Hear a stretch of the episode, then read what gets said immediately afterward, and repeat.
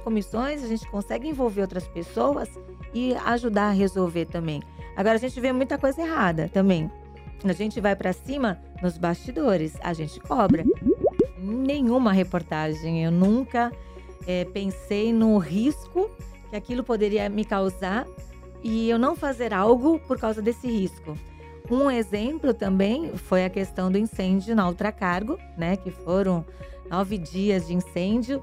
E quando a gente. E a gente foi a primeira equipe a chegar no local. Só que ninguém sabia o que tinha naqueles tonéis lá. Então, o risco de ter uma explosão gigante era enorme. Todo mundo falava: sai daí, sai daí. E os bombeiros começaram a tirar as pessoas, é, fecharam a estrada, porque se, dependendo de, de que tanque fosse atingido, explodia metade de Santos. E era verdade, isso podia acontecer.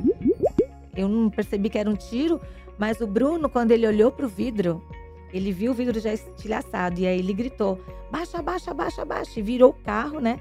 Porque a, a primeira coisa que você pensa, né? Você sair do, do, do, do ambiente, né? Do, da onde tá vindo os tiros. E ele só gritou, baixa, baixa, baixa. Eu não entendi direito na hora, mas aí a gente abaixou. E aí o pá, pá, pá, pá, porque foram cinco tiros. E aí quando. Isso é tão rápido, mas ao mesmo tempo parece uma eternidade. E quando acaba, é assim, você. Sei lá, você não sabe se você tá. É estranho, você não sabe se você tá vivo, se você foi atingido. É, é uma sensação muito ruim, muito ruim. Eu sei quem foi o mandante. Eu tenho certeza absoluta quem foi o mandante. Só que eu não posso falar se eu não tenho as provas. E, infelizmente, a polícia ainda não tem as provas. Eu falo ainda porque a qualquer momento pode acontecer algo, surgir alguma coisa que vai provar que é esse mandante.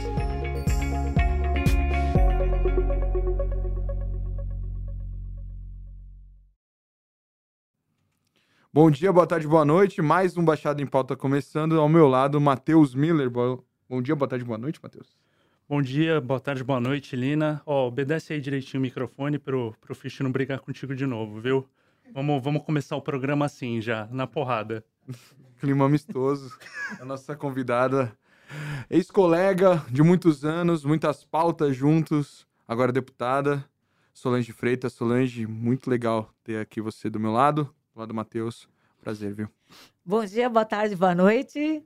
Fiche, tá bom aqui a distância? Tá legal. bom dia, boa tarde, boa noite, pega, né? Chato, pega. né? Porque o cara joga pra gente e é obrigado a falar também. Não, ah. não, obrigado não, é legal, gostei. É boa bom, ideia, é. bom dia, boa tarde, boa noite, né? A gente não sabe a hora que o pessoal vai acompanhar o podcast, é um prazer estar aqui, voltar a casa sempre é muito bom. Quantos anos trabalhando junto, hein? É. Em pautas complicadas, né? Muitos, muitos. E Solange, vamos falar um pouco da tua carreira, também falar um pouco do teu trabalho na Assembleia e também de polêmicas que você teve durante a sua profissão e tudo mais, até envolvimento com, com pré-finalzinho de campanha ali, uma situação que não foi. Acho que foi uma, uma situação mais traumatizante, né? Uhum. Você pode ter tido na, numa, na vida, assim, além de tudo.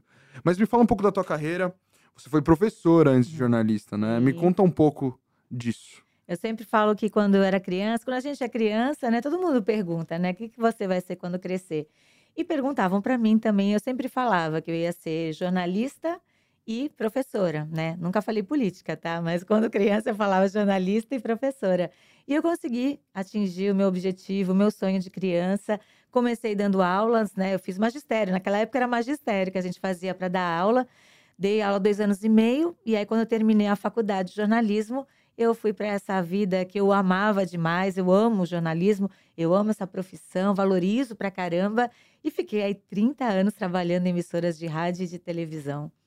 Era o sonho de criança que você realizou, aí você cresceu e resolveu brincar com os adultos na política? É mais ou menos isso ou é não? Mais ou menos É isso. meio porrada. Como que foi essa, essa, esse momento de transição? Chegar na política é, era mais do que você esperava, mais tenso do que se esperava ou não?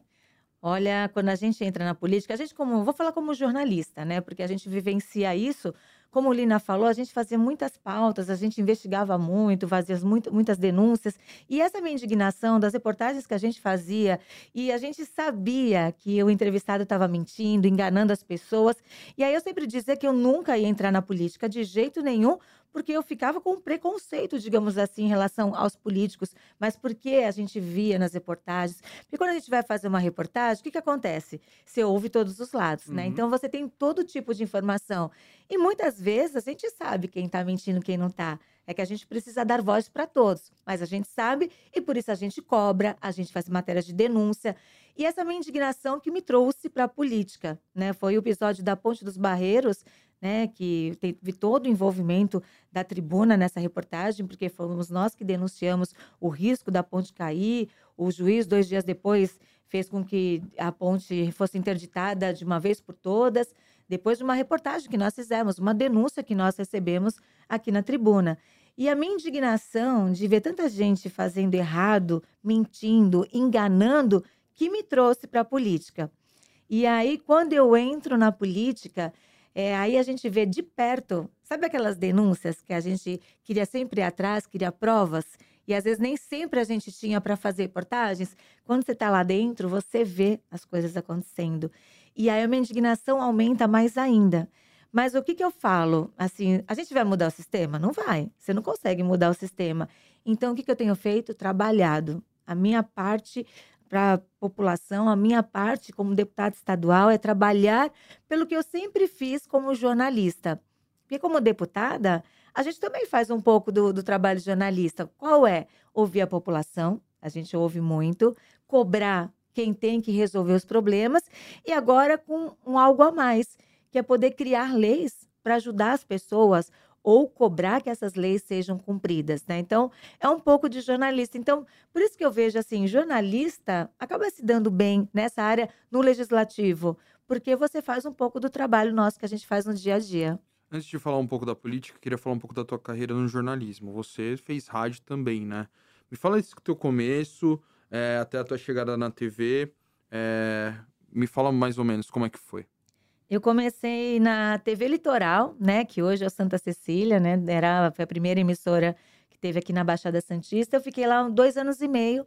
Foi quando eu tive meu filho e aí eu decidi dar uma paradinha. Parei um ano, né? Aquele tempo a gente ainda conseguia fazer isso. Parei um ano para cuidar do meu filho, um ano e meio. E aí voltei, voltei para a TV Brasil, que era afiliada do SBT. Fiquei lá sete anos.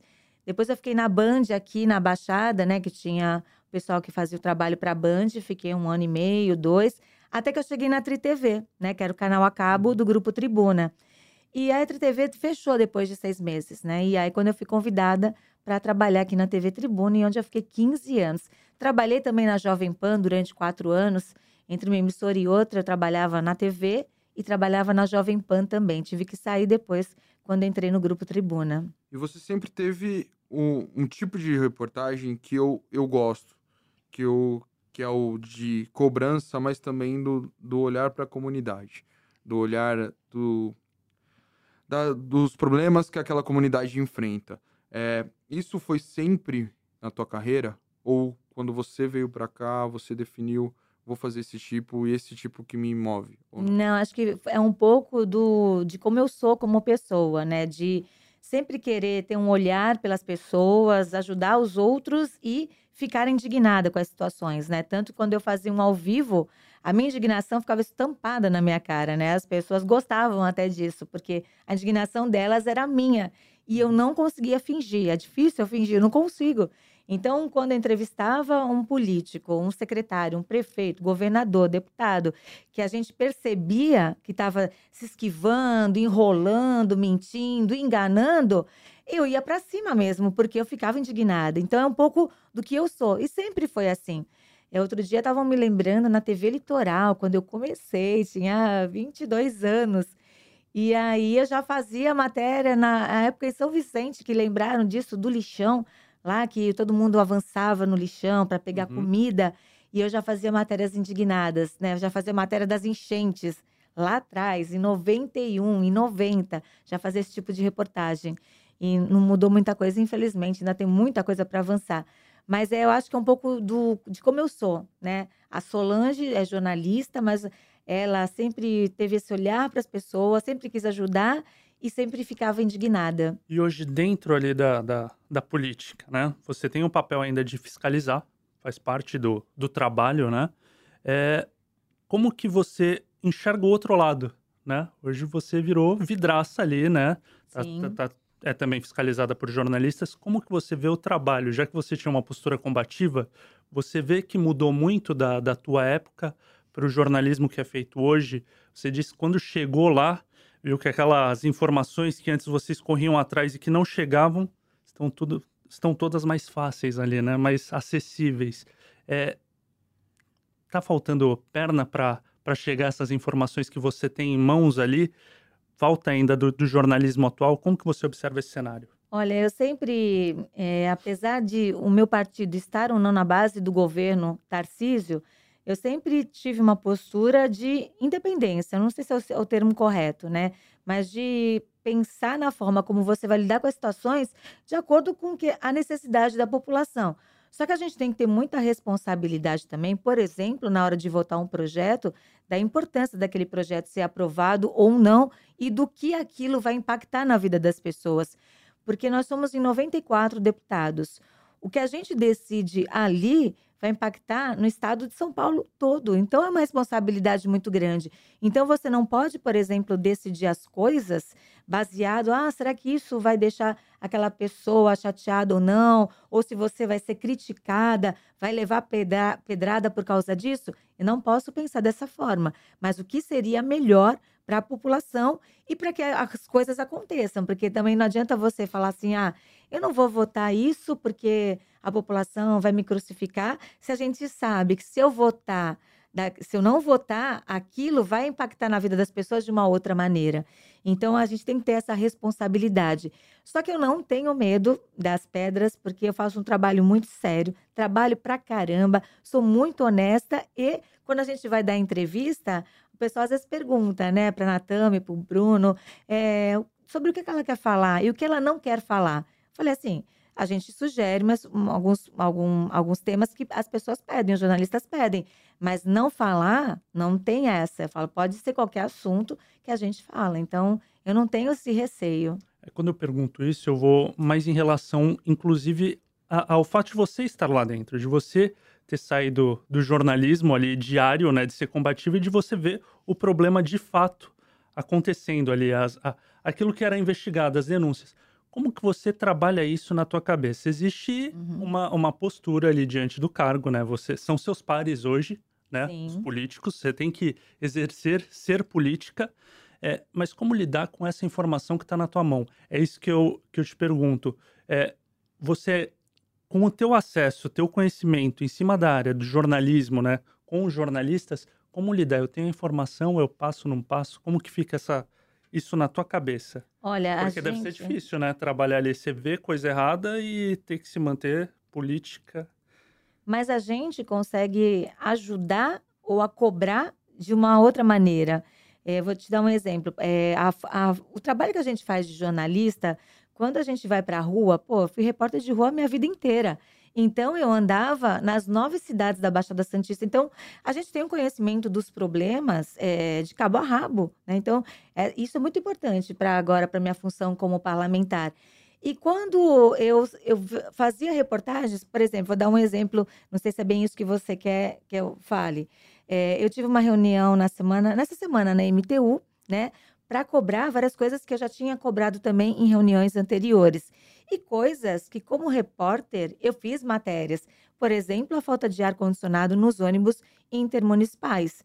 E assim, sobre essa questão, por exemplo, eu saí de lá bem desanimada, porque não vai ter ar-condicionado nos ônibus intermunicipais.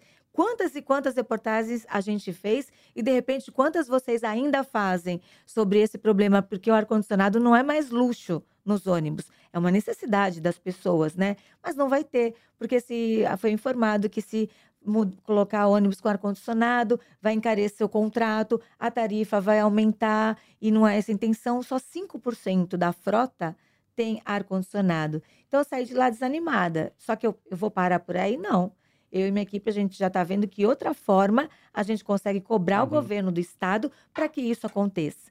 Mas já saí de lá animada com outra informação, que agora eles vão fazer um estudo para colocar banheiros nas estações do VLT.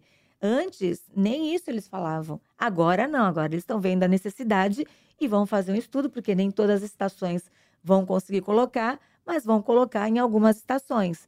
E a gente vem cobrando muitos outros o passe livre para estudantes dentro da mesma cidade, para o VLT, que é uma reivindicação antiga. Já tive um aceno, hoje não dá, é inconstitucional, mas existe um outro jeito? Existe, nós vamos lutar por isso. Então a gente, então são coisas que eu fazia reportagem, que a gente via os problemas, hoje a gente consegue cobrar e por você ser deputada, eles te veem de outro jeito, né? Eles te atendem, eles veem a importância do nosso pedido, a importância de atender o nosso pedido.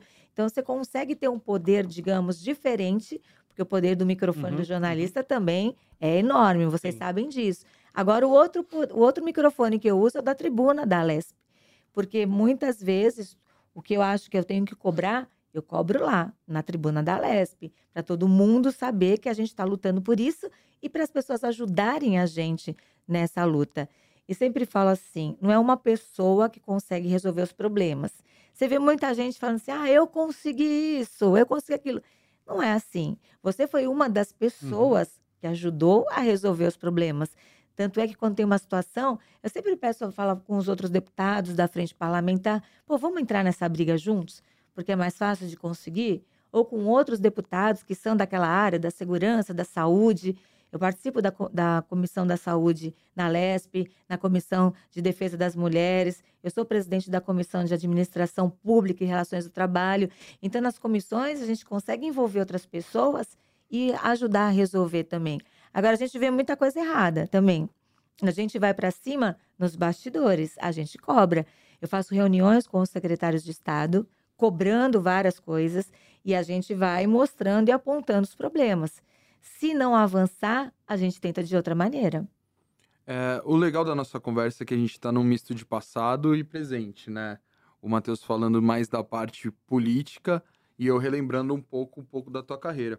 E falando desse, desse um pouco da tua carreira como jornalista, eu queria saber de você de matérias que te marcaram. Eu tenho algumas, principalmente aquela do sequestro, do sequestro do refém no McDonald's. Sim, nossa, aquele foi complicado. essa é uma das que mais te marcou. E quais foram as outras do, J, do Jornal Nacional também, né? Lá do Guarujá. Você fez? Não fez do Guarujá? Fiz qual? Do, do, da, do jet ski? Do, jet ski também. Sim, foi a primeira vez que eu entrei quando no Jornal também, Nacional. Quando você foi também lá pro Vale do Ribeira, de Itaoca também. Me marcou muito, tanto que na, na eleição eu falava assim, eu quero ir para Itaoca, eu quero ir para Itaoca, quero ir lá conversar com as pessoas pelo trabalho que foi feito. Essa do McDonald's, assim, muita gente não vai lembrar, né? Foi logo no início, quando eu entrei no, na TV Tribuna, e quase perdi o emprego por causa dessa reportagem. Porque a gente estava, é, era de, foi de madrugada, né? É, sequestraram, entraram no McDonald's da praia, em Santos, e fizeram todo mundo que estava lá dentro de reféns. E aí chamaram a imprensa. Ele, os, os bandidos disseram uhum. que só iriam é, negociar se a imprensa estivesse junto. Aí fui eu e o Luizinho, que era o cinegrafista, também tinha acabado de entrar na TV, né? A gente estava há pouco tempo. E aí, quando nós chegamos lá, é, a polícia pediu para a gente colocar o colete, né? E eu não sabia que não podia, a Globo não deixava. E nós usamos o colete, né? A prova de balas da polícia. E, mas nós não negociamos né, com os reféns, né? A gente só estava lá mostrando que era a gente, eles queriam os bandidos lá me conheciam, sabiam que era jornalista mesmo da tribuna. E aí isso acabou fazendo com que eles ficassem mais tranquilos e aí eles foram liberando os reféns aos poucos. Só que quando eu apareci, a Globo me viu com o colete, nossa senhora, a casa caiu, né? Mandaram um e-mail gigante é, falando que a gente não podia fazer isso. Eu nem entendi na época porque não podia, porque hoje faz. Hoje é comum. Mas naquela época tinha algumas normas que a gente não podia fazer, quase perdi o emprego por causa disso, por ter tentado ajudar numa situação e a gente fez para poder ajudar uhum. e deu certo, né? O resultado foi positivo. É, eu, eu fiz essa pergunta porque você sempre foi uma repórter de linha de frente na tua postura. Uhum. E eu queria saber se você, nesses momentos, você pensava na matéria em si. Eu sei, eu imagino qual é a tua resposta. Uhum. Mas você pensava nos perigos que, aquele momento poderia te trazer? Não, não, em nenhuma reportagem. Eu nunca é, pensei no risco que aquilo poderia me causar e eu não fazer algo por causa desse risco. Um exemplo também foi a questão do incêndio na Ultracargo, né? Que foram nove dias de incêndio. E quando a gente. E a gente foi a primeira equipe a chegar no local, porque a gente estava voltando de Cubatão, pela Anchieta, indo para a TV. E aí a redação ligou, falou: a gente está tendo um incêndio numa empresa em Santos, a gente não sabe bem as informações, vai para lá. E a gente começou a ver o fogaréu, ainda estava pouquinho uhum. o fogo. Começou a ver o fogaréu. E aí, naquela correria, já estavam fechando o trânsito, uma loucura. A gente conseguiu é, parar num ponto na Anchieta que tinha uma boa visibilidade. E aquele fogo foi aumentando, foi aumentando. Só que ninguém sabia o que tinha naqueles tonéis lá. Então, o risco de ter uma explosão Sim. gigante era enorme. Todo mundo falava sai daí, sai daí. E os bombeiros começaram a tirar as pessoas, é, fecharam a estrada, porque se, dependendo de, de que tanque fosse atingido, Sim. explodia metade de Santos, e era verdade, isso uhum. podia acontecer. E aí, as pessoas, quando souberam que eu estava lá, começaram a falar: sai daí, Solange, não sai, não sai, não sai. E só que aí já começava, a Globo já começou a chamar para fazer ao vivo. O primeiro programa era da Fátima Bernardes, que é, foi bem no horário do programa dela. E as pessoas, vai embora, Solange, vai embora que vai explodir, vai explodir. Eu conversei com a minha equipe e falei assim, por mim eu fico. Mas o que, que vocês acham? E aí todo mundo aceitou ficar. E graças a Deus não explodiu, não chegou a atingir graças aqueles a Deus, tanques, né? É. Eu tô aqui né? contando essa história. Mas assim, o risco nunca foi maior do que a minha vontade de fazer a reportagem, de ajudar as pessoas. Pô, a gente sabe como é entrar numa comunidade. A uhum. gente não entra numa comunidade sem pedir autorização para o crime. Isso a gente sabe. Vocês, como jornalistas, eu, como jornalista, sempre tive que pedir, e como deputada também. Não entro lá de qualquer jeito. É uma coisa absurda, mas é assim que acontece. Então, a gente faz a coisa para acontecer. Mas se a gente tiver medo do perigo, eh, se eu fosse um pouco medrosa, eu não teria vindo para a política. É, e o Lina falou isso, ah, eu tô lembrando da nostalgia aqui, tal, que ele quer ser o policial bonzinho e o malvado, ah, entendeu? Ah, é uma questão não, eu ia até, eu, é isso, é isso que você não, quer, não você é quer isso. sair como... Eu ia até te perguntar, tá agora, então, agora pegando essa resposta da Solange sobre essa questão do crime organizado, é, porque é uma situação assim que a gente vê nas nossas comunidades, e a gente não vê o poder público tão frequente em combater essa situação. Se combate quando existe uma, uma reação de algo. Você, no legislativo, vendo todas as situações como aconteceu agora no Guarujá e tudo mais, é diferente da tua época de jornalista? Tipo, agora você falou que você tá do outro lado, você tá na, na outra porta, né? Antes você ficava na porta da frente esperando, agora você tá ali. Como é isso, Solange? Porque você sabe muito bem como é que é. Sim, e, e a gente sofre muitas consequências de estar tá do outro lado também. Quando a gente, é, por exemplo, como jornalista, a gente vai lá e pede autorização, faz a reportagem e vai embora. Como político e que luta e ajuda pelas pessoas, a gente, para estar lá, é, também é visto de uma outra forma pelo crime, não é? E eu tenho feito reuniões com o secretário de Segurança, o Derrite, até para falar dessa questão. Porque ah, antigamente, quem é que ia para o combate depois de uma ação, depois de morte de policiais? A gente não via a polícia entrando como está entrando agora, colocando a cara a tapa e ficando vários dias na, na, nas cidades. E uma coisa assim que ele falou, o Derrite falou, e que realmente eu acho que a gente precisa ter um outro olhar, e eu falo agora a gente como jornalista, na hora de fazer essas reportagens, porque é o seguinte, eles, o crime está mostrando que não para. Eles, uhum. quando acabou a operação no Guarujá, no dia seguinte que aconteceu, eles mataram um policial em São Vicente. Então eles estão toda hora mostrando que tem força. E a polícia está indo para cima. Teve um confronto, muita gente morreu, infelizmente. Se, se, tiveram erros que aconteceram durante essa ação, isso está sendo investigado. Só que você não pode atrelar a polícia a responsabilidade por essas mortes. Por quê? Porque a polícia foi para o confronto com os bandidos. A culpa é dos bandidos, não é da polícia. A gente precisa ter esse olhar. Lógico, se tiveram erros que vão ser, foram, vão ser corrigidos, estão sendo investigados, sim. Mas o confronto é, foi por causa dos bandidos, estão lá para defender as comunidades. E sabe o que eu ouvi de muita gente de comunidade? Solange, a gente não pode falar. Mas desde que a polícia está aqui dentro, a gente está tendo sossego. Não está tendo, por exemplo, baile funk, não está tendo algazarra, o crime se retraiu. Só que a gente não pode falar isso, porque a gente está dentro da comunidade. Como é que a gente reverte isso?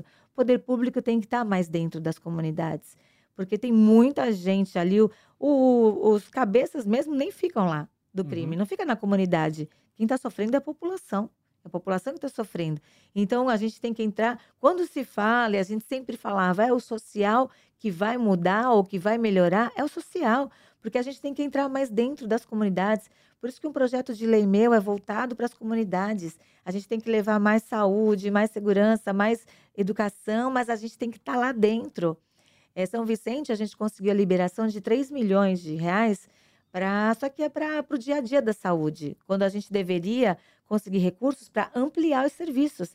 Mas não tem nem uhum, dinheiro para o uhum. custeio uhum. e eu consegui. Só que aí eu falei para o prefeito: prefeito, reserva 3 mil, 300 mil aqui, porque as meninas que fazem um trabalho dentro das comunidades, elas me pediram para colocar o implanon nas mulheres, para evitar a gravidez, tudo que está impedido. Então a gente precisa ter esse outro olhar para a comunidade. Então a gente tem feito um trabalho assim. É um trabalho de formiguinha, é, mas se cada um fizer um pouquinho, eu acho que a gente consegue avançar muito e melhorar muito essa questão. Quando a gente começa a falar, com Solange, Juliana já falou assim, é, é, na carreira como jornalista, sempre o lado ali mais combativo e tudo mais. Entrou na política, a gente já vai falar sobre a questão da, do processo eletivo né, para o cargo como prefeito em São Vicente. É, mas aí você se vê hoje como deputado e eu vejo que entre as tuas pautas tem muita questão da saúde, né? Que Sim. foge um pouco. Tem a questão combativa aí dentro, ali atuante, mas a questão da saúde. Como que foi para você chegar, é, teus projetos? Teve um projeto agora de transtorno do espectro autista aprovado, né? Como que você caminha e se enxerga aí? Qual é a bandeira que você levanta? Porque por mais que o leque seja amplo, você tem que também focar, ter um, um norte, senão não consegue. É isso mesmo.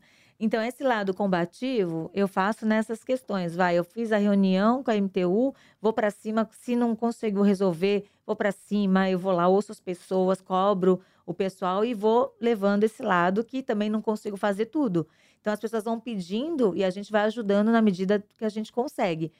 Mas a saúde, é, sempre a gente. As, as reportagens mais difíceis para a gente é quando você vai na frente de um hospital e você entrevista as pessoas falando que não tem saúde, que não tem vaga. E todos os dias, eu e minha equipe, a gente recebe inúmeros pedidos de vagas de tudo. Se você olhar no meu WhatsApp agora, hoje mesmo, já tem cinco pedidos diferentes de vagas para tratamento do câncer, para UTI, para tudo quanto é tipo de, de, de pedido. E eu tive um câncer de mama, né? Em janeiro de 2021, eu tive um câncer, só que eu sou muito grata a Deus e a condição que eu tenho de ter um plano de saúde. Eu consegui identificar no estágio inicial, eu consegui chegar à cura, eu fiz o tratamento e para mim eu tô curada. Hoje eu tomo um remédio que eu tenho que tomar por cinco anos, né? Eles falam, ah, depois de cinco anos você pode dizer está curado. Não, para mim, eu tô curada. A cabeça ajuda muito também uhum. nessa questão. E aí, eu, eu quero muito que as outras mulheres elas tenham a mesma chance que eu. E a maioria não tem essa oportunidade. Então, por isso que eu estou focando nisso. O meu segundo projeto de lei é o que cria a Semana de Conscientização uhum. e Prevenção ao Câncer nas comunidades. E por que eu criei? Ah, é mais uma semana de algo? Não. Foi feita uma pesquisa e dentro das comunidades as pessoas não têm informação sobre câncer, acreditam em fake news e aí pela dificuldade no acesso de exames de consultas, elas não procuram mesmo. E aí o diagnóstico é tardio. É muito ruim para o paciente porque para chegar à cura é mais difícil, o tratamento é mais difícil e é ruim para o poder público também, porque o gasto lá na frente vai ser muito maior. Criei essa lei, mas fiz um projeto piloto em São Vicente, mostrando, está tramitando em regime de urgência na LESP, mas eu fui em São Vicente, fiz uma parceria com a prefeitura, com o governo do estado e fiz um projeto piloto para mostrar para o governo que dá certo e foi muito bacana. O resultado foi muito bom. Da carreta da mamografia, as unidades de saúde ficaram abertas para fazer vários tipos de exames de prevenção ao câncer. Fizemos palestras, oficinas de reaproveitamento de alimentos, porque a qualidade do que você come também faz ajuda lógico. você a prevenir de vários tipos de câncer. Fizemos uma festa no encerramento, foi muito bacana. Então, estou mostrando, eu não quis criar um projeto de lei e depois ser, ser vetado ou então não funcionar. Então, mostrei para o Estado: olha, dá certo, dá uhum. para fazer. E o meu primeiro projeto de lei, que foi sancionado pelo governador, estou muito feliz, que é ligado aos autistas. E que também, para eu ter esse projeto de lei, gente, não é fácil. Se você quer uma coisa séria que aconteça, você trabalha muito. Eu criei o projeto de lei, eu fui até a Secretaria de Educação do Estado, falei com o secretário eh, executivo, o Vinícius Neiva, e mostrei para ele o projeto. Quando eu recebi o retorno da resposta deles, foi horrível porque eles questionaram todos os pontos do projeto, dizendo que isso já acontecia, o que não é verdade. O que, que eu fiz? Voltei lá com a equipe, com o pessoal que me ajudou nesse projeto, e nós provamos para eles que eles estavam errados. E aí o que a gente fez? Mostramos, colocamos todos os pontos, explicamos, e aí foi sancionada. A Lespa aprovou e o governador sancionou. Explica Qual um pouquinho para a gente o projeto, para quem está ouvindo a gente. É, só tô, expliquei o sim, trâmite, sim. agora eu vou explicar o projeto. O projeto ele foi feito a partir do pedido dos autistas, né? A gente vê muito projeto ligado aos autistas porque as mães pedem, né? Porque, mas a gente ouviu os, os autistas que sofreram a vida inteira é, com a dificuldade de entrar no ensino, mas quando entram, eles não conseguem ficar, porque às vezes acontecem algumas coisas na sala de aula que aquilo vai acontecendo constantemente com ele, que ele acaba desistindo. Uhum. Porque às vezes um autista, por exemplo, tem dificuldade, às vezes, em fazer uma prova num determinado tempo. Vai, você tem uma hora para fazer a prova. Para ele, para alguns, aquilo causa uma angústia e aí ele não consegue faz mal. Então, toda vez que ele tiver prova, ele vai sentir isso. Vai chegar uma hora que ele vai desistir. O Arthur, que está fazendo medicina, vocês já fizeram várias reportagens Sim. com ele, foi quem me procurou e foi quem me ajudou a escrever esse projeto de lei. E ele faz parte também da Associação Nacional das Pessoas Autistas, que eu também estou nessa associação. E a gente criou essa lei. Ele, por exemplo, quando tinha uma prova é, para olhar no microscópio, aquela luz começava a incomodar ele. E aí ele foi mal na prova. Só que a universidade deu uma opção para ele toda vez que tem que mexer no microscópio, em vez dele olhar, eles projetam a imagem na parede. Uhum. E aí ele conseguiu tirar 10 na prova depois que aconteceu isso. Então o projeto prevê isso. Ele cria, a gente deu o nome de PIA, é o protocolo individualizado de avaliação. Então, toda criança e todo adulto é autista ou que tem outro transtorno global de desenvolvimento entra na escola, ele vai ter esse protocolo. Então, vai ser identificado quais são as dificuldades dele. Ai, ele não consegue fazer prova. Para ele, pode ser trocado por um trabalho, ou ele pode fazer uma prova em mais tempo. Uhum. A avaliação, as atividades. Ele não consegue fazer esse tipo de atividade, dá para adaptar? Então, colocar ele em condição em de condição igualdade de igualdade. É fazer adaptações Perfeito. nas avaliações, nas atividades, para que ele não passe por aquilo. O Arthur falou, Solange, muitos amigos meus desistiram. Eu ainda estou aqui, mas eu não desisti, mas muitos desistiram. Então, a gente, para a gente é uma comemoração. Um projeto idealizado por um autista, né, que eh, saiu do papel, foi sancionado, eu tenho certeza que vai ajudar muitas e muitas crianças e adolescentes e adultos nessa e questão. Tem data para já começar a ser feito mesmo nas escolas estaduais? Então, quando eu fiz esse projeto, eu conversei com o secretário para fazer um piloto, né, no, no, numa escola em São Paulo. Eu tinha pedido aqui na Baixada, ele pediu para ser em São Paulo, uhum. né? Então eles já estão fazendo isso para ver como vai acontecer. E agora, porque foi aprovado agora, né? Então sim, a gente tem que regulamentar a lei. É. O que, que eu estou pensando? Em fazer uma audiência pública com todos os envolvidos, para a gente ver de que forma vai ser melhor para. Porque assim, não é só para as escolas estaduais. Uhum. O meu uhum. projeto é para todas as instituições de ensino, públicas e particulares, sim. até as profissionalizantes. É para envolver todo mundo nessa causa. Então, assim, de que forma que a gente pode fazer isso? Agora vem a regulamentação da lei. Né? Tem um prazo para regulamentar essa lei e a gente vai, eu tenho certeza que vai dar certo, e é um passo importante para ajudar, mais um processo para ajudar na inclusão. Porque não adianta também você dar espaço, ter cotas, é, ou você, a criança entrar, ou o adulto entrar numa faculdade e não ficar, não permanecer.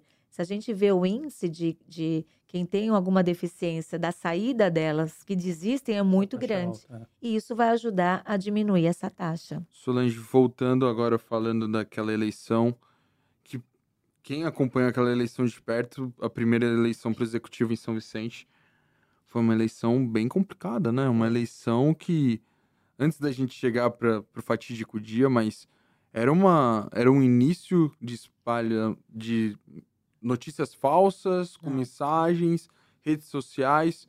Como me conta um pouco dos bastidores. E você no primeiro, primeira vez, né? Pra, pra saiu, saiu da, da, da TV, TV. para um cargo eletivo hum. e já numa situação de, de confronto de fato, é, né? É até interessante Muito. falar um pouco antes, acho que pegando aqui o gancho do que o Matheus falou, falar um pouco dessa tua saída da TV, as tuas conversas ali pro meu político, porque você é uma pessoa que acredito que foi com teus ideais e quando você mo mostra os seus ideais, alguém dá um passo para trás. Não, você tem que fazer o nosso jogo. Como é que foi essa já essa política, articulação, essa né? articulação política da Solange? Olha, até para vocês entenderem como é, o Lina me conhecia muito bem. O Matheus não tinha tanto contato, mas também me conhecia do dia a dia né, das sedações. E quando eu decidi para a política, você imagina, se eu não fosse uma pessoa corajosa do jeito que eu sou, eu teria desistido no meio do processo eleitoral, porque foi muito pesado. Imagina só, tinha um cenário político em São Vicente. Um prefeito tentando uma reeleição, uhum. o prefeito que ganhou já há muitos anos tentando, e os outros candidatos com menos chance. E eles já estavam, assim, achando que, assim, e uns dois para o segundo turno, né? Era, já era a previsão deles. O prefeito é, que estava lá, o Caio Amado que ganhou, eles já estavam imaginando que eles dois iam para o segundo turno. De repente, do nada, em maio de 2020, eu saio da TV e dois dias depois eu anuncio, sou pré-candidata a prefeita de São Vicente. Foi uma revolução, foi uma loucura. É, muita gente não acreditava, ah, ela está aí, mas não vai dar em nada. Nem, até o meu próprio partido não, não via tão bem como seria é, o fato de eu estar lá para uhum. ser candidata a prefeita. Ah, não vai dar em nada. Só que aí, para me tirar do circuito, eu, eu, eu, tinha, eu era atacada todos os dias, mas todos os dias, de manhã, de tarde, à noite, nas redes sociais com fake news. E quando eu falo todos os dias, de manhã, à tarde, à noite, é sem exceção. Era todos os dias. A eleição inteira foi assim era muito fake news. Era fake news lá, era nos barzinhos, nos restaurantes, nas padarias, porque eles espalhavam as, as informações. Só que quem me conhece sabia que era tudo mentira. E quem me conhece ficava indignado. Só que assim, você imagina, ainda mais para uma mulher. Eu tenho certeza que se eu fosse homem, eu não teria sido nem metade, recebido nem metade daqueles ataques. Para a mulher é muito pior na política. São Vicente, a política é muito mais machista é só vocês verem que tem quase 20 anos sem nenhuma vereadora na cidade. Para a mulher é muito mais difícil, né? Então eu era muito atacada. E aí, a, o pessoal que trabalhava comigo, antes de ter o atentado, o pessoal que trabalhava comigo falava: Solange, não sei como tu aguenta, eu já teria desistido. É muita coisa. Porque, não, imagina só, você vê teu nome todo dia sendo covardemente achincalhado na condição de mulher, por você ser mulher fazer umas montagens horrorosas. E não só nas redes sociais, nos grupos de WhatsApp. Porque eles conhecem o esquema aí de espalhar para milhares de telefones é, essas, essas armações deles. Dois anos depois, todas as ações que eu entrei, eu ganhei. Mas tem justiça nisso, dois anos depois? Depois que já passou o processo eleitoral, depois que já fui mega atacada e eles conseguem convencer algumas pessoas que aquela mentira é verdade, dois anos depois, tem tem alguma justiça? Para mim, não tem. Não tem. Eu acho que a justiça é muito tardia mesmo. Qual que te afetou mais? Assim, quando você viu, você, tipo, caramba, meu, como, como o ser humano chegou nesse ponto? É, você falando dessa questão com mulher, principalmente eu acho que isso era o que mais te atacavam, né? E quando você percebeu isso, você falou em algum momento, uma reflexão sua mesmo, meu, onde eu me meti? Eu sei que você não desistiu, mas onde me meti, olha a condição que me colocaram como uma mulher. Me dava mais força. Na hora você fica assim, na hora você fica meio que chocado. Falar assim, meu, não é possível, não para. Porque criaram um gabinete do ódio, né? O prefeito da época criou um gabinete do ódio, né? Que eles, porque depois até um deles é, mostrou, é, gravou um vídeo e mostrou todas as armações que fizeram contra mim, né? Tenho, tenho esse vídeo. Eles criaram um gabinete do ódio, mas isso foi depois, né? Anos depois, né? Não, né? não, não tem justiça nisso. Eles criaram um gabinete do ódio para fazer essas montagens. E algumas pessoas me atacavam com a cara limpa. Foram essas que eu consegui processar. Uhum. Aquelas que tinham, davam a cara. Quem não dava a cara, que era fake, eram fakes, né, páginas falsas, eu não consegui né, atacar essas pessoas. Mas eram todos os dias nesse gabinete do ódio, me atacando, me atacando, me atacando, me atacando. Quando você olha no primeiro momento você se assusta, você fala, meu Deus, mas depois me dava mais força para continuar, mais força para lutar pelas mulheres que sofrem violência. Eu nunca tinha sofrido na minha vida nenhum tipo de violência por ser mulher. E sofri todo tipo de violência por ser mulher na política. Logo depois que entrei na política, violência física, violência psicológica, todo tipo de violência. E isso me dava mais força para defender ainda mais as mulheres, para ir para cima, para provar que as mulheres têm capacidade, que as mulheres podem fazer e que não é nenhum cara que é do mal, que não sabe fazer o jogo político, só faz da forma errada, porque faz ruim. Então, para você crescer, você ataca os outros. É, eu tinha que mostrar que não era desse jeito. Entende? Aí eu decidi continuar, mas não foi fácil. E isso eu estou falando antes do atentado, além, hein? Só, além disso, você tinha uma dificuldade também por fazer parte do PSDB, de ter acesso às comunidades. Me fala como você conseguiu trabalhar isso e o quanto ficou evidente isso no segundo turno. Então, foi. Nós, por estar no PSDB, tinha um salve do crime organizado para não deixar nenhum candidato no estado entrar nas comunidades durante a campanha. E São Vicente foi levado ao pé da letra. Eu fiz uma campanha inteira para prefeita sem entrar nas comunidades. Você imagina o que é isso? Você não poder pedir voto aonde está o voto, porque São Vicente a maioria mora em comunidade. E não podia mesmo, não podia. Tanto que eu fui para as ideias, foi uma coisa louca isso. É, nunca passei por tanta coisa maluca na minha vida como foi nesse processo eleitoral em São Vicente. Mas assim, o teu nome também é, sur... teve essa, essa situação. O primeiro turno foi tão tenso, porque o teu nome caiu como uma, uma bomba. Você era é, é, é, uma pessoa, né, que veio da TV, é, é, chegou já conhecida. Por mais que você não pudesse entrar em comunidades, as pessoas viam o que estava acontecendo. Você tinha o teu nome, o teu nome forte lá. Isso pode ter te atrapalhado. É, mas ali naquele, naquele primeiro turno, né, que foi Tava muito tenso. Você nunca vai imaginar o que Não. aconteceu momentos depois ali do, do, do, segundo turno, quando você passou, avançou para o segundo turno. Como que foi é, esse período para ti? No momento, durante, que aí você fez um livro tal, contando todas as histórias, também essa, né? E agora? Porque agora você pega e faz a retrospectiva e fala: eu ganhei todos os processos. Aonde está a justiça nisso? Dois anos depois. Dois anos depois, também, olhando para trás e refletindo sobre o que você passou, o que, que você sente? Olha, no dia do atentado, foi um dia depois até de um debate que a gente fez aqui na TV Tribuna, que a gente participou, que foi um debate tenso, né? Principalmente entre dois ex-prefeitos, na época, uhum. um prefeito e ex-prefeito, foi muito tenso é, nesse debate. E no dia seguinte de manhã, né, por volta das 10 horas da manhã, quando eu estava saindo da padaria, a gente tomava café na padaria, eh, conversava com Desde os eleitores, que eu adorava a né? padaria Ponto Chique São Vicente, né? Eu ia muito nessa padaria. Não tem problema, não tem problema.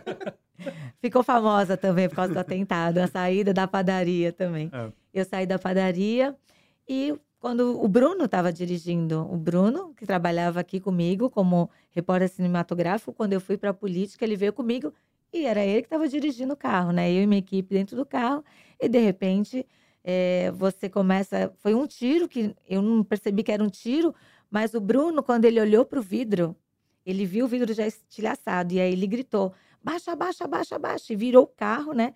Porque a, a primeira coisa que você pensa, né? Você sair do, do do, do ambiente, né? Do, da onde tá vindo os tiros. E ele só gritou, baixa, baixa, baixa. Eu não entendi direito na hora, mas aí a gente abaixou. E aí o pá, pá, pá, pá, porque foram cinco tiros. E aí, quando. Isso é tão rápido, mas ao mesmo tempo parece uma eternidade.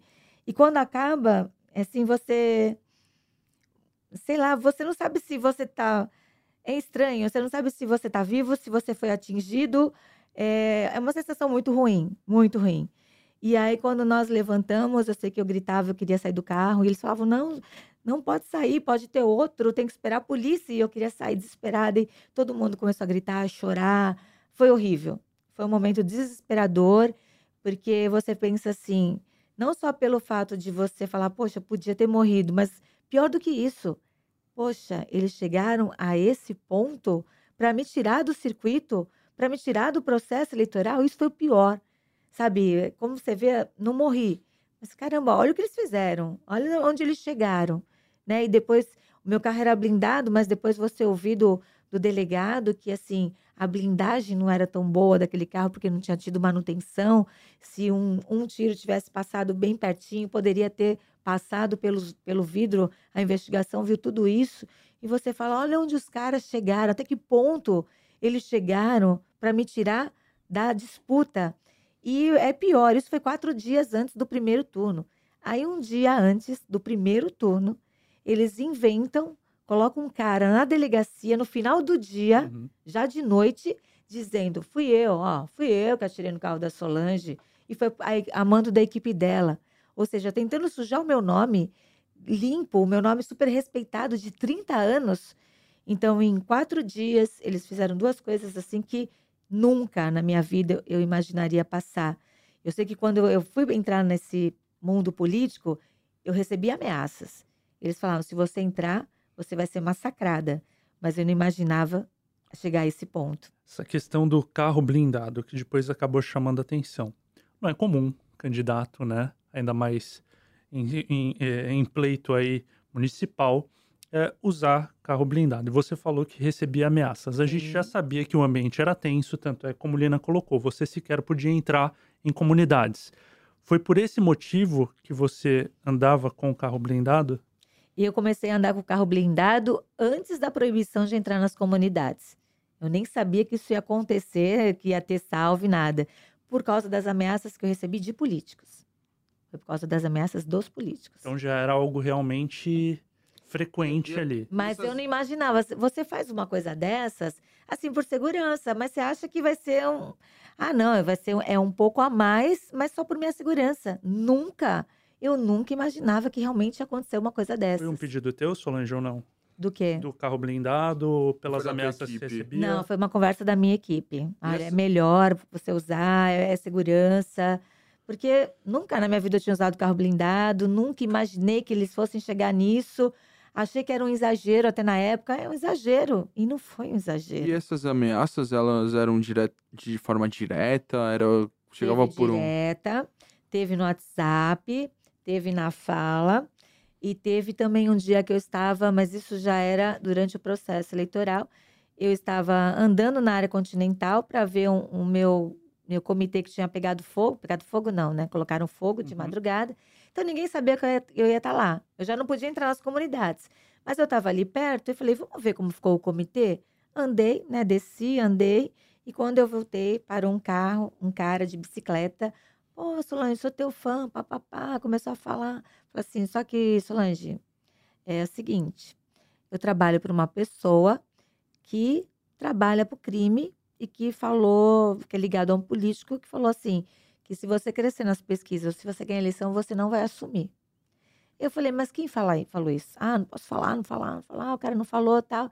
Aí conversei com a minha equipe, a minha equipe falou: não, isso daí não, não é nada, não foi antes do atentado.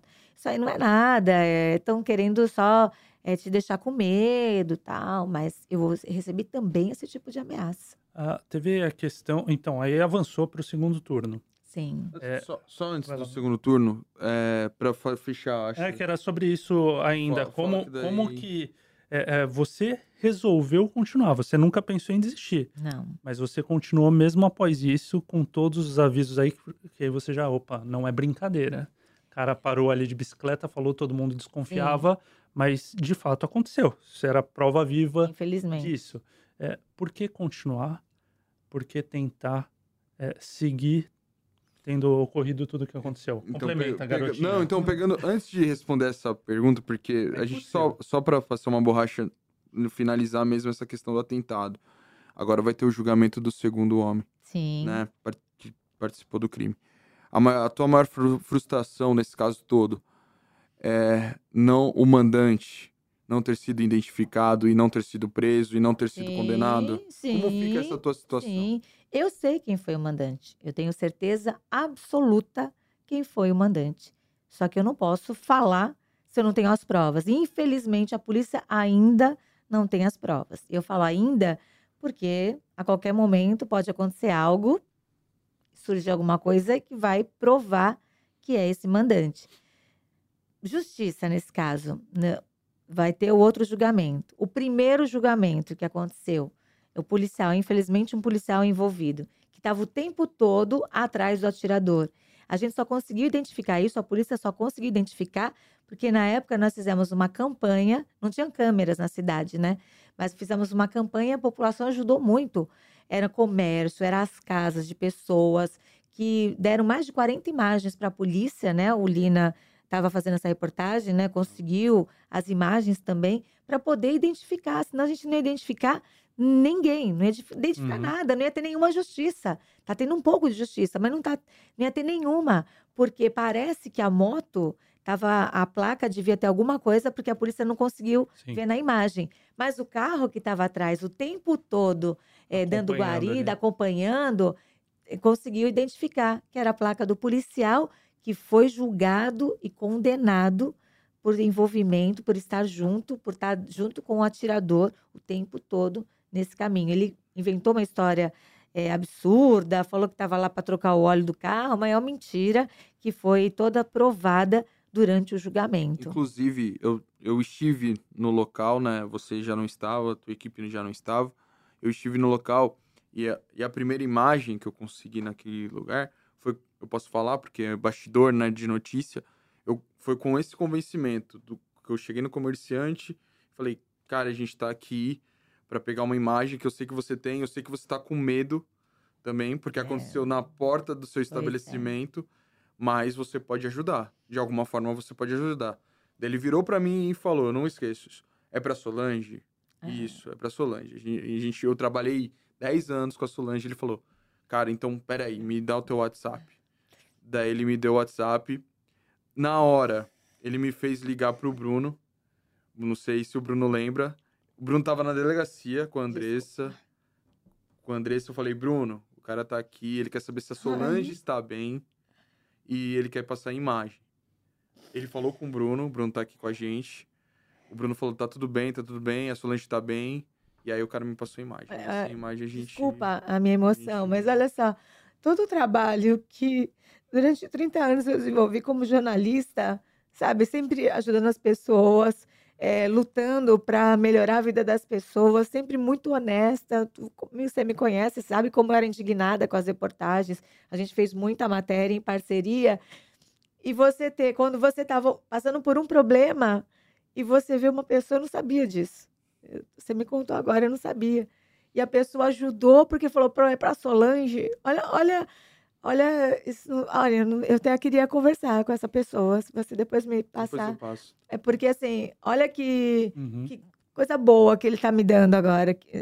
Olina, isso que você tá me falando, tá me dando uma uma coisa tão boa, porque tudo que eu fiz na minha vida valeu muito a pena. Ser uma pessoa honesta, trabalhadora, e olha o retorno que eu tive. Foi por causa dessas imagens que a- gente conseguiu fazer, identificar alguma coisa. Identificar e prender, foi preso, o policial foi preso desde aquela época, foi condenado, está preso, e agora o outro envolvido no crime também vai ser julgado, e eu tenho certeza que também vai ser condenado. Mas é difícil me emocionar, é difícil. E valeu muito a pena, sabia? Valeu muito a pena a minha vida toda pelo próximo. Isso aí, sobre essa, essa questão agora, volta, segura a emoção, né? questão do, do- de continuar aí no segundo turno, é, de voltar à cidade, hoje você ocupa outro cargo, e tudo mais, foi, foi para o executivo, né? Foi para o governo do estado, depois novamente um cargo eletivo, deputada é, é, eleita. Mas como, como que foi esse período aí de resolver continuar, de enfrentar essa questão, de voltar na cidade, porque a gente não sabe como que, que funciona a cabeça dessas Sim. pessoas, né? Você frequenta São Vicente, você vai a São Vicente, a qualquer momento pode acontecer alguma coisa, se isso ainda passa na tua cabeça. E para complementar e talvez encerrar essa história até do, do, do atentado, é saber se você ficou com receio ou fica com receio na tua carreira política de ser conhecida como a Solange que sofreu o atentado, porque tem mais coisa por trás, né? Teu trabalho continua. Sim. Olha, depois do, do atentado, da tentativa de me incriminar, o segundo turno foi logo começou o segundo turno. Para mim foi muito difícil o segundo turno. Imagina, você passar por tudo isso, as pessoas falavam, Solange, desiste, sai fora disso, né? Você não precisa disso. Vai, você volta para o jornalismo e, e e eu continuei. Falei, não, não é possível, gente. Eu entrei na política com o objetivo de fazer a coisa certa, de mostrar que dá para fazer certo. Esse foi meu foco. Falei assim, eu vou entrar na política, eu quero ver se não dá, se não dá para ser honesto na política, se não dá para fazer algo pelas pessoas. Não, não é possível. Eu entrei com esse foco. Não vou desistir. Só que o segundo turno foi muito difícil para mim. Porque, pô, você passar por tudo isso e ainda ter que disputar agora com é, mas é, debate, o primeiro debate eu não queria ter ido. Eu podia ter falado, não vou, e aí não teria o debate, mas eu fui pela responsabilidade, sabe, com a emissora. Mas eu não queria ter ido porque eu estava né, muito abalada. Mas mesmo assim, foram duas semanas de muita disputa. E talvez um dos meus. Porque eu ganhei o primeiro turno, né? Uhum. E aí o Caio Amado, para ganhar o segundo, ele fez muita coisa, muita negociação que eu não faria. Política. É, não só política, é, nas negociações eu não faria do jeito que ele teria feito. Mas ele foi atrás de todo mundo, sabe? Aquela negociação que para mim é, é, não existia. Hoje você eu falar para vocês, assim, vocês vão falar, não, não faria isso nunca, entendeu? Não, esse tipo de negociação eu não faria. E eu não fiz, não fiz, não negociei, não ofereci cargo para ninguém, não ofereci secretaria para ninguém. Só que eu errei, porque não é assim que a política funciona. Não que você vai fazer coisa errada, mas você tem que negociar, você tem que sentar, tem que conversar. E eu falava assim: não, vem comigo. A gente ganhando a eleição, mas depois eu vou ter, eu vou ter um mandato, eu vou ter que ajustar todo mundo. A gente vai ter que conversar com todo mundo. Mas não é isso que as pessoas querem ouvir. Uhum. Então, eu fui com aquela minha falta de experiência, foi um dos motivos também, né, que fez com que no segundo turno ele virasse o jogo e ganhasse a eleição também o pessoal da época lá do, do prefeito, que não foi para o segundo turno, foi tudo pro lado dele, né? Foi, eu fui bombardeada, assim, por quase todos os candidatos, né? Assim, ah, o que, que ela quer? Ela quer ser prefeita, né? Mas não era para ser também. Quando terminou a eleição, eu não ganhei. É, lógico, você fica triste? Claro, você não disputa uma eleição para perder, né? Você uhum. quer ganhar. Mas é, eu não fiquei frustrada. Eu falei, não, não era para ser. Eu tenho muito claro na minha cabeça não era para ser por algum motivo. que A gente não sabe qual é. E aí eu falei, volto para o jornalismo continuo na política? Falei, vou continuar. Mesmo com tudo aquilo que eu passei. Uhum. E continuei. E hoje eu estou aqui e estou muito feliz com a minha função. E para encerrar. Ah, eu o... mais uma, hein? Tu tem mais uma? Tem. Então faz a Só tua que daí uma. eu encerro. Sobre essa questão política, hoje você está como deputada, mas assim, é, é, voltou a São Vicente e compôs com o prefeito, né? não existe aí, pelo visto, uma intenção sua, até então, de, de concorrer novamente à, à, à, Prefeitura de São Vicente. O Caio, o Caio França teve aqui também. Não, França, Caio França teve isso. aqui também. A gente fez essa pergunta para ele, porque são os dois aí possíveis, uhum. sempre citados é. candidatos para concorrer, e ambos estão juntos ali com o Caio Amado. Como que é esse movimento? É, não, não. É porque a sintonia. A sintonia um pouco ele me baixa. A, a sintonia é tão forte, a sintonia tá tão boa, que eu ia nessa linha. e eu ia complementar o que você tava perguntando. Então, complemento. porque eu te cortei. Não, não, é isso. Essa questão de, de compor com, com o Caio Amado, com quem você teve um duelo ali também bem disputado, como você disse. Ele fez coisas, negociações que eu não faria, e hoje você, como política, negocia com ele. Sim. Como que fica? E eu, e eu pegando esse gancho, que é exatamente o que eu ia perguntar, só concluindo, esse, essa diferença, esses três anos, te fez uma política mais madura? a gente aprende, né? Porque quando a gente está por fora, é uma coisa. Quando a gente está dentro, a gente vê como as coisas funcionam e como o negócio, a roda tem que girar. Lógico, coisa errada eu não vou fazer nunca. Não faço e não vou fazer. Mas você vê como você precisa negociar, como a gente vê aí em nível federal, em nível estadual, você precisa conversar, você precisa negociar, você precisa sentar e falar com as pessoas. Em relação ao Caio Amado, nós viemos para o embate no segundo turno, também foi muito duro, também teve fake news, também fui atacada, principalmente por ser mulher, porque assim, como é que você combate uma candidata que nunca fez nada errado, que nunca teve nenhum cargo político para falar, ela fez assim errado. Eles só fez, é, o único jeito que eles acharam que tinham, que é o pior jeito, o é o pessoal. E me atacaram muito no pessoal. Então, mas tudo bem, já passou. Quando veio a eleição para deputada, o Caio Amado também sentou comigo, queria que eu vier, fosse para o Podemos, partido dele, que eu saísse pelo grupo dele. Só que eu ainda não acreditava no trabalho dele, não concordava com a forma como ele administrava a cidade. Coloquei isso para ele e falei: não, eu vou vir por outro partido. E aí tentaram fazer de tudo para não ganhar a eleição também, fechar as portas em São Vicente, mas não deu certo. Eu fui a mais votada em São Vicente e ganhei essa eleição. Passada a eleição, eles me procuraram para conversar. Qual é a minha visão? Eu sempre falei, depois que eu ganhei essa eleição, que eu não viria candidata. Poxa, meu primeiro mandato, eu fui eleita não só por São Vicente, pelas nove cidades da Baixada, tive voto em mais de 400 cidades. Não é justo, né? Eu ser candidato a prefeito agora. Então, eu sempre, em todas as entrevistas, eu falava: não venho candidata, mas vou lançar alguém no meu grupo para ser candidato. Começamos a conversar. E hoje, como é que eu avalio isso? Primeiro, em relação ao Caio Amado. Ele é jovem, não tinha experiência nenhuma e amadureceu muito. Amadureceu na dor, porque não é fácil administrar São Vicente. Todo final de mês, ele tem que ver o que ele vai pagar, o que não vai pagar, para ter dinheiro para pagar o funcionalismo. Então, isso eu acho que deixou ele mais maduro e ele está uma pessoa melhor, tanto no pessoal quanto na administração, como gestor. Ele melhorou muito. Isso eu conversei com ele falei para ele. Ontem mesmo eu estava falando com ele sobre esse assunto, que a gente teve um jantar lá com o ministro, então, um almoço com o ministro. Então eu, eu falei de novo isso para ele.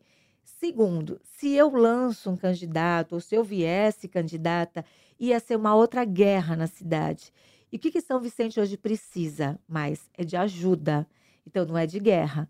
Então, eu dei um passo atrás, eu compus com ele, eu falo assim, Caio, eu vou ajudar porque eu quero ajudar a cidade.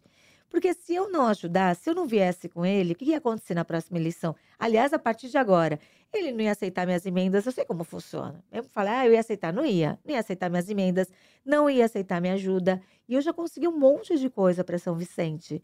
A gente já conseguiu os 3 milhões para saúde, um milhão para asfaltar algumas ruas. É, eu fiz o meu evento é, da, da Semana de Conscientização em São Vicente, nas comunidades que estava precisando de fazer exames, de ter acesso aos exames e conseguir o ônibus escolar agora para a cidade e muitas outras coisas que nós já conseguimos. E quem ganha com isso é a população. Se eu venho para a guerra, a população ia sofrer mais ainda. Em uma cidade tão judiada pelos governos anteriores, não merecia isso. Então, dei um passo para trás para poder ajudar eu não estou ajudando o Caio Amado, eu estou ajudando a população de São Vicente. A gente compôs e ele amadureceu. De verdade, a minha visão, ele amadureceu, ele ouve mais as pessoas, né? Ele dá um passo atrás quando é necessário. Então, acho que São Vicente só tem a crescer com a gente se unindo. Caio França também compôs com ele, também está ajudando a cidade. Os outros deputados também estão ajudando a cidade. E é importante isso. Então a gente precisa de união nesse momento. São Vicente precisa de união, União Brasil, né? Meu partido precisa de união nesse momento e não dessa guerra que São Vicente tem. É isso. Mais um Baixado em Pauta terminando. Solange, ah. terminando. Ah. Senão o Bruno já. Bruno, Bruno. É, assessor... né? Bom esse assessor, né? Os seus, seus assessores são ótimos. Olha, Natan é... e Bruno. Bajulador. Obrigado, Solange, por... aqui no Baixado em Pauta. Matheus. Valeu, Lina. Ó, Se controla, hein, cara. Toda hora que Pô, mas é muita tá sintonia, bom, tá bom, cara. tá bom, tá bom. Quando tem uma sintonia, você tem que divulgar, Tá cara. Ele tá só aqui, ó. Eu não vou, É. cara. Eu não vou cair nesse chaveco. Obrigado, Solange. Eu que agradeço, obrigada pelo convite. É um prazer estar aqui conversando com as pessoas. Eu me emocionei, me emocionei, é uma coisa que não acontece assim muito fácil. E saio daqui com uma boa notícia e sempre que puder, podem me chamar, porque a gente tem tanta coisa para falar da política, muita coisa para as pessoas saberem como funciona. É um dom nosso, né? Emocionar. Valeu. Solange. Obrigado. Meu Deus do céu. Tá É isso. Olha isso, Matheus. O, o, ba- o Baixado em Pauta tá terminando. Você ouve o Baixado em Pauta e vê também no Facebook, no Geão Santos e também em todos Os os. aplicativos de Eu áudio. gosto quando a gente É. combina. Tá muito, é muita sintonia. Obrigado, gente. Até semana que vem e um abraço. Tchau.